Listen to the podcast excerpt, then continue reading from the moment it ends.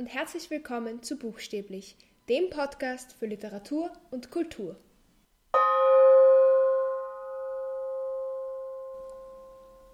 Entschuldigt bitte meine Stimme, ich bin etwas verkühlt, aber ich möchte heute trotzdem über ein Buch sprechen und zwar über das Bildnis des Dorian Gray von Oscar Wilde.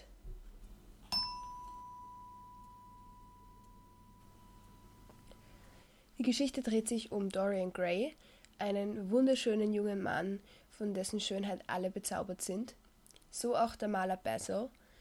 Basil möchte ihn unbedingt porträtieren und damit beginnt die Geschichte. Dorian ist also in Basils Atelier und er malt ihn. Und dort ist auch Basils Bekannter Lord Henry. Lord Henry redet dann mit Dorian und sagt ihm, dass er seine Schönheit und seine Jugend schätzen soll, solange sie noch da ist, weil es das Wertvollste ist, was er besitzt. Dorian denkt dann darüber nach und wird dann eifersüchtig auf das Bild, das von ihm gemalt wird, weil das Bild diese Schönheit, die er jetzt im Moment besitzt, für immer haben wird und er aber älter und hässlicher werden wird. Und daraufhin wünscht er sich, wenn es nur umgekehrt wäre. Er will also, dass das Bild statt ihm alt wird und er immer so jung und schön bleibt, wie er es jetzt ist. Dorian lebt unter dem Einfluss von Lord Henry so weiter. Er lernt dann die Schauspielerin Sybil Vane kennen. Das ist eine Schauspielerin, die wirklich mit Leib und Seele spielt und die wahnsinnig begabt ist und deshalb verliebt sich Dorian in sie und macht ihr auch einen Heiratsantrag, den sie annimmt. Sie verliebt sich wahnsinnig in Dorian und eines Abends möchte Dorian Basil und Lord Henry eben seine Geliebte zeigen und lädt sie ein ins Theater in eine Vorstellung von Romeo und Julia und plötzlich spielt Sybil wirklich schlecht. Und das kommt daher, dass sie davor nicht wirklich einen Sinn in ihrem Leben gesehen hat und komplett in ihren Rollen gelebt hat. Und jetzt, wo sie in ihrem echten Leben die wahre Liebe für sich gefunden hat, braucht sie die Liebe auf der Bühne nicht mehr und kann diese Liebe nicht mehr spielen.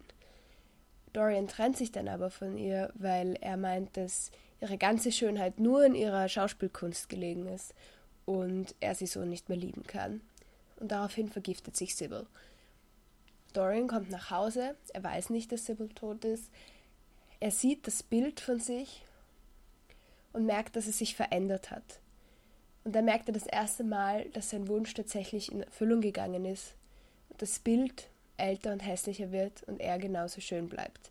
Das erschreckt ihn aber schon und er beschließt, sich wieder mit Sybil zu versöhnen. Lord Henry erzählt ihm aber am nächsten Morgen, dass Sybil tot ist. Dorian lebt ein sehr aufregendes Leben. Er wird einfach nicht älter, egal wie viele Sünden er begeht, egal wie viele Drogen er nimmt. Er schaut immer noch genauso wunderschön und genauso gut aus. Es gibt sehr viele Gerüchte über ihn und Basil ist ein bisschen besorgt, was mit Dorian eigentlich los ist. Und er kommt zu ihm und fragt ihn eben, was eigentlich los ist und er ist auch verwundert, dass das Bild von ihm nirgends hängt, weil er wusste, dass das Dorian wahnsinnig gut gefällt. Und Dorian führt ihn dann auf den Dachboden, wo er das Bild eingesperrt hat und zeigt ihm, wie es sich verändert hat und macht Basil auch dafür verantwortlich, dass das eben passiert ist. Und danach ersticht er ihn. Dorian ist schon ziemlich schockiert, dass er das getan hat, aber gleichzeitig verbringt er nicht viel Zeit mit Reue. Er kontaktiert einen alten Bekannten von ihm, Alan Campbell, einen Chemiker, und möchte, dass er mehr oder weniger Basils Körper zerlegt und alle Beweise entfernt. Etwas später trifft er auf James Wayne, Sybils Bruder, der geschworen hat, sie zu rächen. Es sind allerdings schon 18 Jahre vergangen seit ihrem Tod, und Dorian schafft es ihm weiszumachen, dass er ja nicht die gleiche Person sein kann, die er sucht. Er müsste ja schon älter aussehen. James erfährt aber von einer anderen Frau, dass Dorian in diesen 18 Jahren einfach nicht gealtert ist und will ihn weiterhin suchen und umbringen. Er kommt aber bei einem Jagdunfall ums Leben. Dorian beschließt schließlich, dass er eigentlich wieder ein guter Mensch sein möchte. Und er möchte vor allem, dass sich dieses Bild zurückverändert, weil er eben einsieht, dass das Bild eigentlich ihn selbst widerspiegelt. Aber das Bild verändert sich nicht, egal was er tut. Er wird wahnsinnig wütend und sticht auf das Bild ein und stirbt dabei. Dadurch, dass er das Bild erstochen hat, hat er eigentlich sich erstochen und er ist hässlich gestorben. Genauso wie das Bild ausgesehen hat, so sieht auch seine Leiche aus. Und das Bild sieht wieder so aus, wie es eigentlich gemalt wurde. Oscar Wilde hat diese Geschichte geschrieben.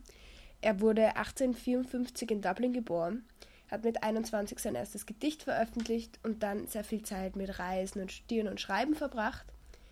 Hat dann Constance Lloyd geheiratet, war aber eigentlich homosexuell. Um 1890 wurde er dann endlich als ernstzunehmender Schriftsteller auch bekannt und beliebt. Da hat er eben auch Dorian Gray veröffentlicht. Dorian Gray sein einziger Roman. Ansonsten hat er aber sehr viele Theaterstücke, Gedichte und Kurzgeschichten geschrieben. 1891 traf er auf Lord Alfred Douglas, mit dem er auch eine Liebesbeziehung anfing. Und dessen Vater nimmt eben an, dass die beiden mehr als nur befreundet sind und beschimpft Oscar Wilde mehrmals öffentlich. Oscar Wilde klagt ihn dann an und er landet auch vor Gericht, der Vater. Es wird dann aber doch Oscar Wilde verurteilt, weil eben die Vermutungen des Vaters, dass die beiden in einer Beziehung miteinander stehen, die nicht nur freundschaftlich ist, eben richtig waren, sich als richtig erwiesen haben und die Homosexualität damals noch strafbar war. Und somit musste Oscar Wilde zwei Jahre bei Schwerstarbeit im Gefängnis verbringen, die ihn sehr geschwächt haben, weil er eigentlich immer nur in seinem Geist gelebt hat und da die, daher diese körperliche Anstrengung für ihn besonders schlimm war. Wie er dann endlich nach diesen zwei Jahren aus dem Gefängnis rausgekommen ist, ist er erschöpft und ziemlich verarmt nach Frankreich ausgewandert und dort drei Jahre später im Jahr 1900 gestorben. Man kennt Oscar Wilde auch für seine vielen humorvollen Zitate, zum Beispiel There is only one thing in the world worse than being talked about, and that is not being talked about. Oder I love acting, it is so much more real than life. Das ist übrigens ein Ausspruch, den Lord Henry in, im Buch Dorian Gray sagt. Und dann gibt es noch einen Satz, der, wie ich finde, Dorians Weltanschauung eigentlich ziemlich gut zusammenfasst. Und zwar, It is better to be beautiful than good, but it is better to be good than to be ugly. Dorian will ja zuerst wirklich um jeden Preis schön sein und macht viele Dinge, die absolut nicht gut sind. Und das alles ist für ihn aber, das alles sieht aber nicht als so schlimm an, weil er eben so geblendet ist von seiner eigenen Schönheit. Aber sobald er dann einsieht, dass dieses Bild eigentlich sein wahres Ich widerspiegelt, so wie er eigentlich aussehen müsste, aussieht, dann ist er so schockiert, dass er plötzlich beschließt, er will wieder gut sein, weil es eben wichtiger ist, gut zu sein als hässlich. Also das finde ich in diesem Zusammenhang einfach einen sehr guten Ausspruch. Die Geschichte ist ziemlich bekannt. Es gab auch einige Adaptionen. Einen Film aus dem Jahr 1945, einen Film aus dem Jahr 2009. Den Film habe ich gesehen.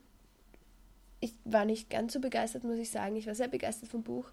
Ähm, aber in dem Film waren die Charaktere leider relativ oberflächlich dargestellt, vor allem Lord Henry. Ich werde nachher noch ein bisschen genauer dazu kommen, warum ich Lord Henry als Charakter so faszinierend finde. Im Buch und im Film hat es einfach sehr viel von dem verloren, was ich im Buch an ihm mochte. Es gibt auch eine Dramatisierung von Dorian Gray im Akademietheater in Wien.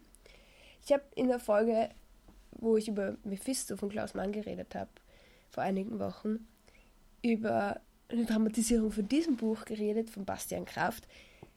Die Dramatisierung von Dorian Gray ist ebenfalls von Bastian Kraft und wahnsinnig gut. Es ist nur ein Schauspieler auf der Bühne, und zwar Markus Meyer. Und der redet mit Videos mehr oder weniger auf den Videos ist auch er in verschiedenen Rollen. Und ich finde es so faszinierend, wie er das schafft, diesen ganzen Abend erstens durchzuhalten, weil er die ganze Zeit natürlich auf der Bühne. Es ist teilweise mit Live-Videos, eben teilweise mit voraufgenommenen Videos und er redet dann mit denen. Das heißt, es muss ganz perfekt getimt sein, damit auch die Antwort oder die Frage oder was auch immer zum richtigen Zeitpunkt da sind. Es ist wahnsinnig mitreißend gemacht. Es, er spielt das so gut. Es sind Originaldialoge aus dem Buch übernommen. Also ich war wirklich, wirklich begeistert davon. Kann es jedem empfehlen, das anzuschauen. Genau. Jetzt aber wieder zurück zum Buch. Ich möchte euch noch drei Gründe geben, warum ihr das lesen solltet. Der erste Grund, darüber habe ich jetzt noch gar nicht so wirklich geredet, und zwar ist es eigentlich eine recht ungewöhnliche Darstellung von einer Art Teufelspakt. Man kennt ja den Teufelspakt aus Werken wie Faust oder so, wo wirklich der Teufel persönlich kommt und das wirklich ausgehandelt wird, mehr oder weniger beschlossen wird. Das ist bei Dorian Gray ja nicht so. Er wünscht sich einfach nur, dass dieses Bild statt ihm alt wird. Das ist eigentlich sehr subtil, dieser Teufelspakt. Man würde, wenn man nicht jetzt schon von vornherein wissen würde, dass das passiert, weil das ist wohl das, was man am ersten weiß, wenn man Dorian Gray denkt. Bevor ich das gelesen habe, wusste ich auch schon, dass das passieren wird. Aber angenommen, man wüsste jetzt nichts über die Geschichte. Ich glaube nicht, dass man unbedingt annehmen würde, dass das wirklich passiert oder sofort passiert. Es geschehen einfach ganz andere Dinge auch dazwischen, bevor er das das erste Mal bemerkt.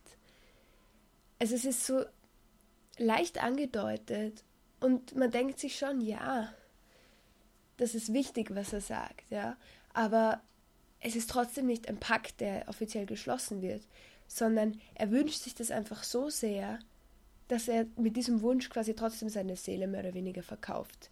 Und das finde ich ziemlich spannend, wie das eben dargestellt ist, weil man das eben sonst nicht so wirklich kennt. Weil es das eben sonst nicht so wirklich gibt, glaube ich. Also von dem, was ich gelesen habe. Der zweite Grund ist der Schreibstil. Oscar Wilde ist einfach sehr eloquent. Und es gibt wirklich wahnsinnig viele lange, teils sehr philosophische Ausführungen. Ich weiß, manche Leute mögen das nicht beim Lesen. Ich liebe das beim Lesen. Ich finde es wirklich spannend, wenn Charaktere auch viel zu sagen haben. Es in diesem Fall meistens um Lord Henry. Lord Henry redet sehr viel, hat sehr viele schöne Monologe. Das ist auch mein dritter Grund, nämlich Lord Henry. Ich finde, diese Figur alleine schon Grund genug, um dieses Buch zu lesen. Sie ist so genau gezeichnet und so speziell und gut geschrieben und hat eben Meinungen zu allen Themen, zu denen man nur eine Meinung haben könnte. Und zwar eine wahnsinnig schöne ausformulierte Meinung. Und das hat mich einfach wahnsinnig fasziniert. Und es ist so faszinierend, wie er, wie Lord Henry Dorian das ganze Buch überlenkt ohne dass es Dorian so richtig merkt. Er ist einfach dieser stille Einfluss. Er gibt ihm zum Beispiel einen, er schenkt ihm einen französischen Roman, der Dorian sehr beeinflusst.